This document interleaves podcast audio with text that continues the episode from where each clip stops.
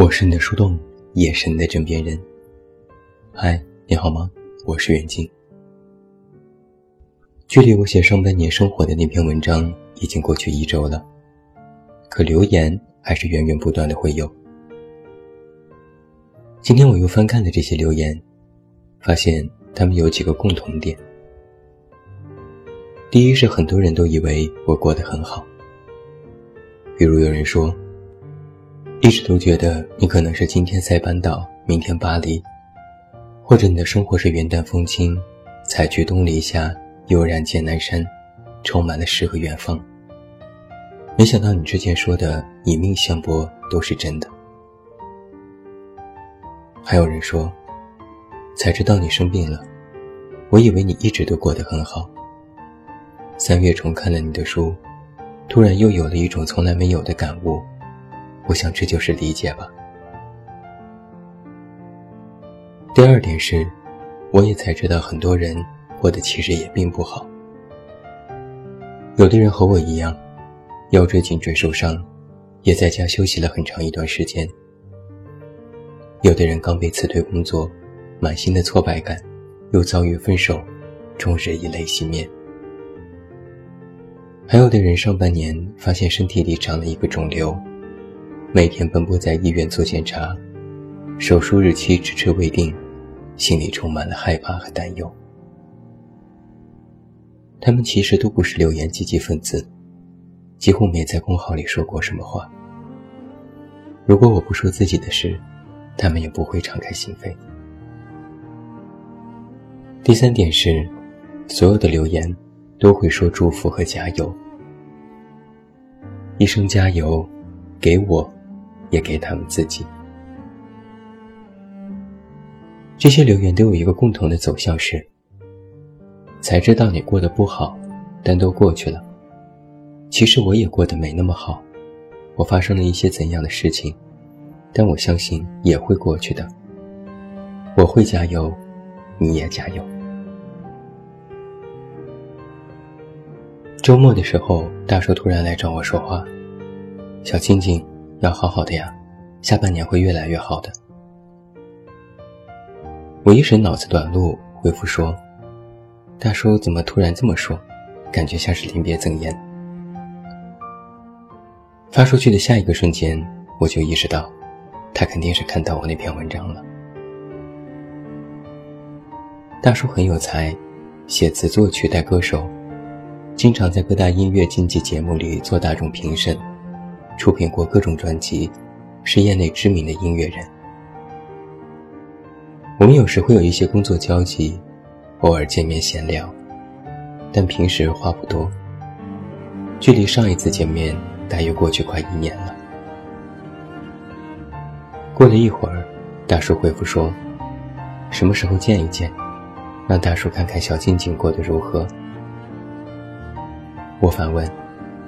你是不是看到那篇文章了？哎呀，好羞耻啊！我其实没打算让大家都看到的。大叔说：“看到了，生气，心疼，你还是这么不会照顾自己。”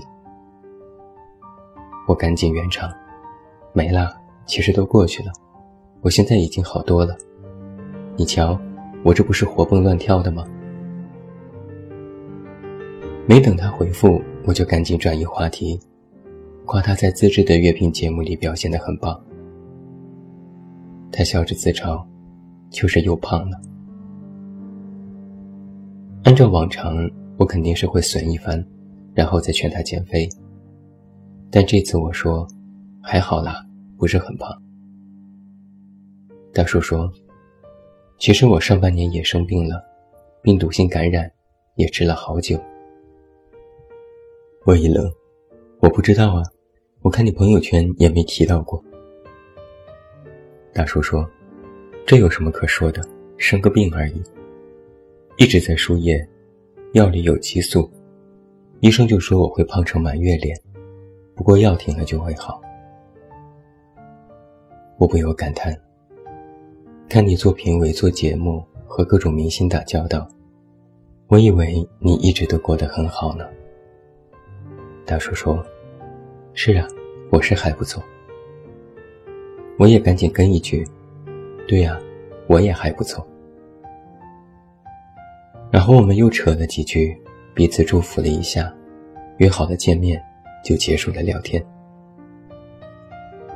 但不知怎的，我有一种心怀鬼胎的感觉，好像在我和大叔的聊天当中，我们好像都没有在说实话。曾经网上流传过一句话：“看你朋友圈，以为你过得很好。”我们好像越来越善于表演出一副波澜不惊的模样，佯装岁月静好。又特别愿意摆出一副完美的姿态供人观赏。蔡康永曾经在一个采访中就说过这样的话：“我们看一下我们的朋友圈，都知道，我们为了要营造给别人看的橱窗，压抑了多少自己。”我觉得“橱窗”这个词用的特别好，不仅是在朋友圈，只要你踏出家门的那一刻。你的橱窗模式就自动开启了。不想被瞧不起，不愿承认失败，不想让别人担心，更不想让别人看笑话。于是，你给橱窗描绘上各种色彩，让自己躲在五光十色里，以为有霓虹就看不清自己。你不想伤害别人，但也不愿意被别人伤害。所以你必须要有一些本领，比如避免受伤的本领，保护自己的本领，防守和攻击的本领，甚至是佯装百毒不侵的本领。我和一朋友曾经讨论过，为什么现在的人都特别善于伪装和不说呢？朋友的回答是：因为说出口这件事，有时会很累。有些人问你怎么了，你不知从何说起，于是只能从头说起，将那些事完完整整的重说一遍，等于又揭开一次伤疤给人看。结果那个人不咸不淡的说了一些关心的话，拿了一个答案转身离开，但你还要重新再去缝合伤口，重新自我治愈。朋友说。就算说了也不会怎样，劳心劳神，百无一用是嘴巴。但以前我们不是这样的人吧？以前我们其实特别渴望说出口，无论大事小事都希望别人知道，尤其是希望那个在意的人知道。我们曾经不善于装坚强，但特别善于表现脆弱。我们希望别人的一双手。渴望一个拥抱，但慢慢的，这种想法就改变了。小孩子摔倒了，看到有人会哇哇大哭；成年人摔倒了，看到没人，才会偷偷的哭一下，说不定连哭也不会哭了。昨天我看到一篇文章，里面提到了一个观点，叫做。思维原点，它恰好能够说明我们的这种变化和不同。文章里提到的一个事例是，在德国，有一条看起来有点奇葩的规则：一个抽烟的人在户外是可以随便扔烟头的，不会被罚款，也不会被谴责。听起来是不是匪夷所思？虽然乱扔烟头这件事在中国并不少见。但我们禁止乱扔烟头，禁止公共场合吸烟。我们看到乱扔烟头的人，会骂他没素质。而德国对于他们规则的解释是：买香烟的人，他们已经交纳了高额的税费，因此，他们有乱扔烟头的权利。意思就是，你已经承担了香烟税的义务，这个义务就赋予抽烟的人用烟头的权利。听起来好像也合情合理，只是我们之前完全没有想到。而这些就是思维原点，它很重要，它带来的就是我们人与人、国家与国家，甚至地球与宇宙之间的不同。所以，在我看来，我们一直提倡的共情力是一个美好的愿景。想要达到共情力，又必须迫使人完全站在对方的立场去想，去思考对方的思维原点，去代入，去考量。我们可以无限努力尝试共情力，但要时刻具有共情力，这确实有点困难。作为一个成年人，你当然有哭有闹有表达自我的权利，但这个权利还受着别人的批评、道德约束、思维原点等等的制约。所以我其实特别赞同的一句话是：“你是怎样的人，你看到的就是怎样的世界。”这就是思维原点的不同带来的不同的观念。有人会觉得这种不同非常可怕。然而反过来想想，如果真的统一了，其实才可怕。这个世界应该是怎样运转的呢？求同存异，就是一种非常理想的状态。差异化，永远会存在于国家之间、个人之间。有了这种差异，才会有分工协作。才会有合作和共赢。差异也会带来理解，会带来爱。因为迷恋你与众不同的容颜，理解了你的苦衷，体谅了你的难处，才会选择停留在你身边陪伴你，日复一日，渐生爱意。如果人人都一样，那爱谁都可以了。所以，不同并没有什么不好。关键是你如何去看待和理解这种不同。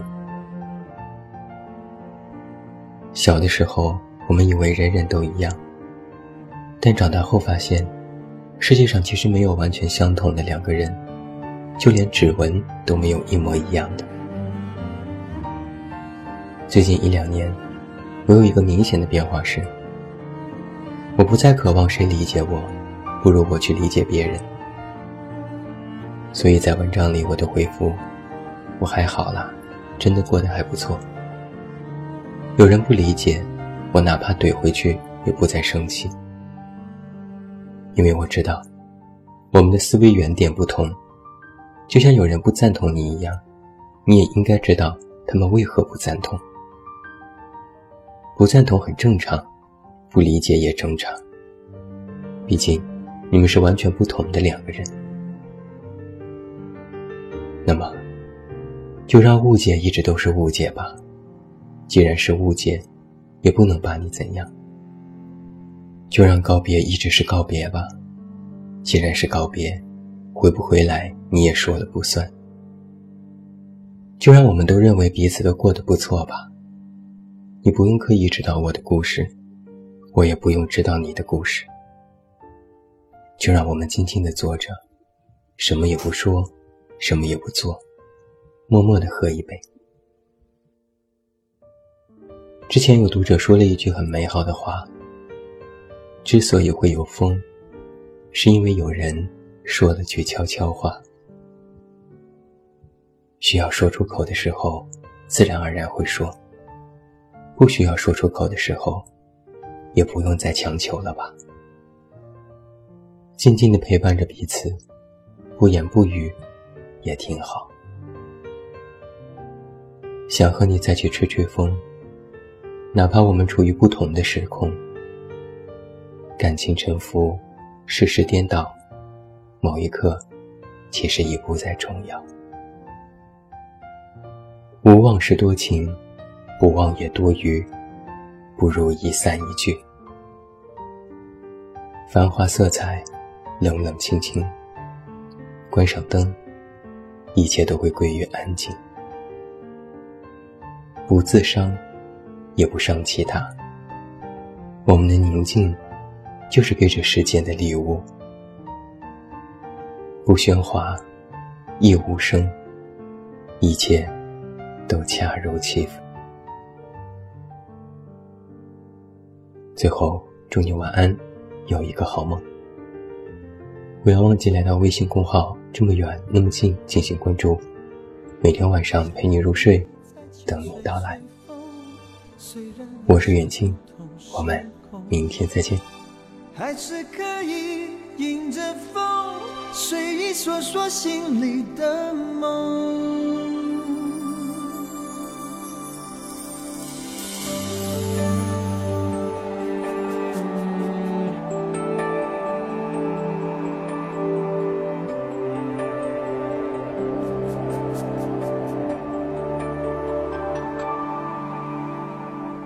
感情浮浮沉沉，世事颠颠倒倒，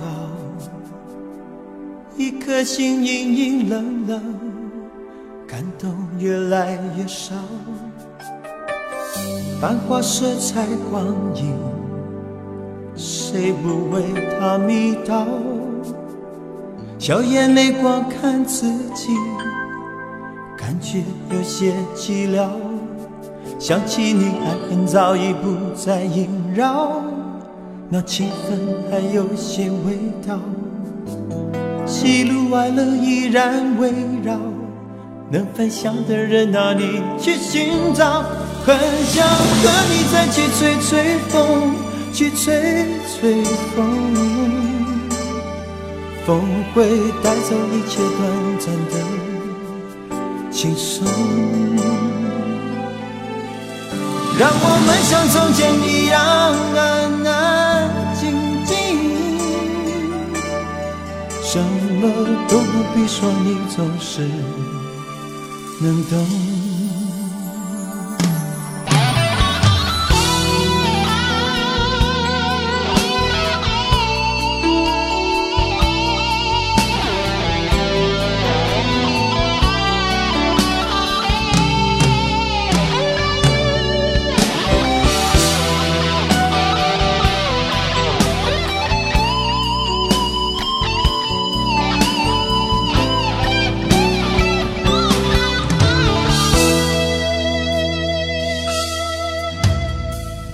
繁华色彩光影，谁不为它迷倒？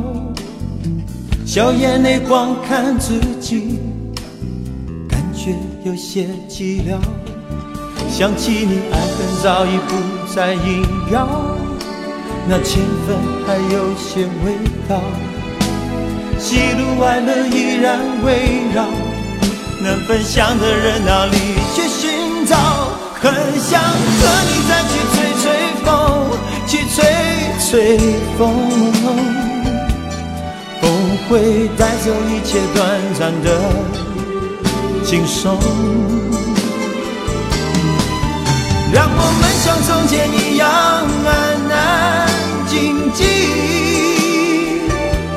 什么都不必说，你总是能懂。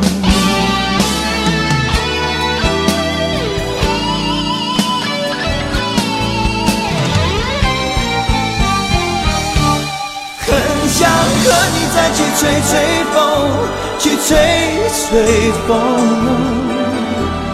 风会带走一切短暂的轻松。让我们像从前一样安安静静，什么都不必说，你总是能懂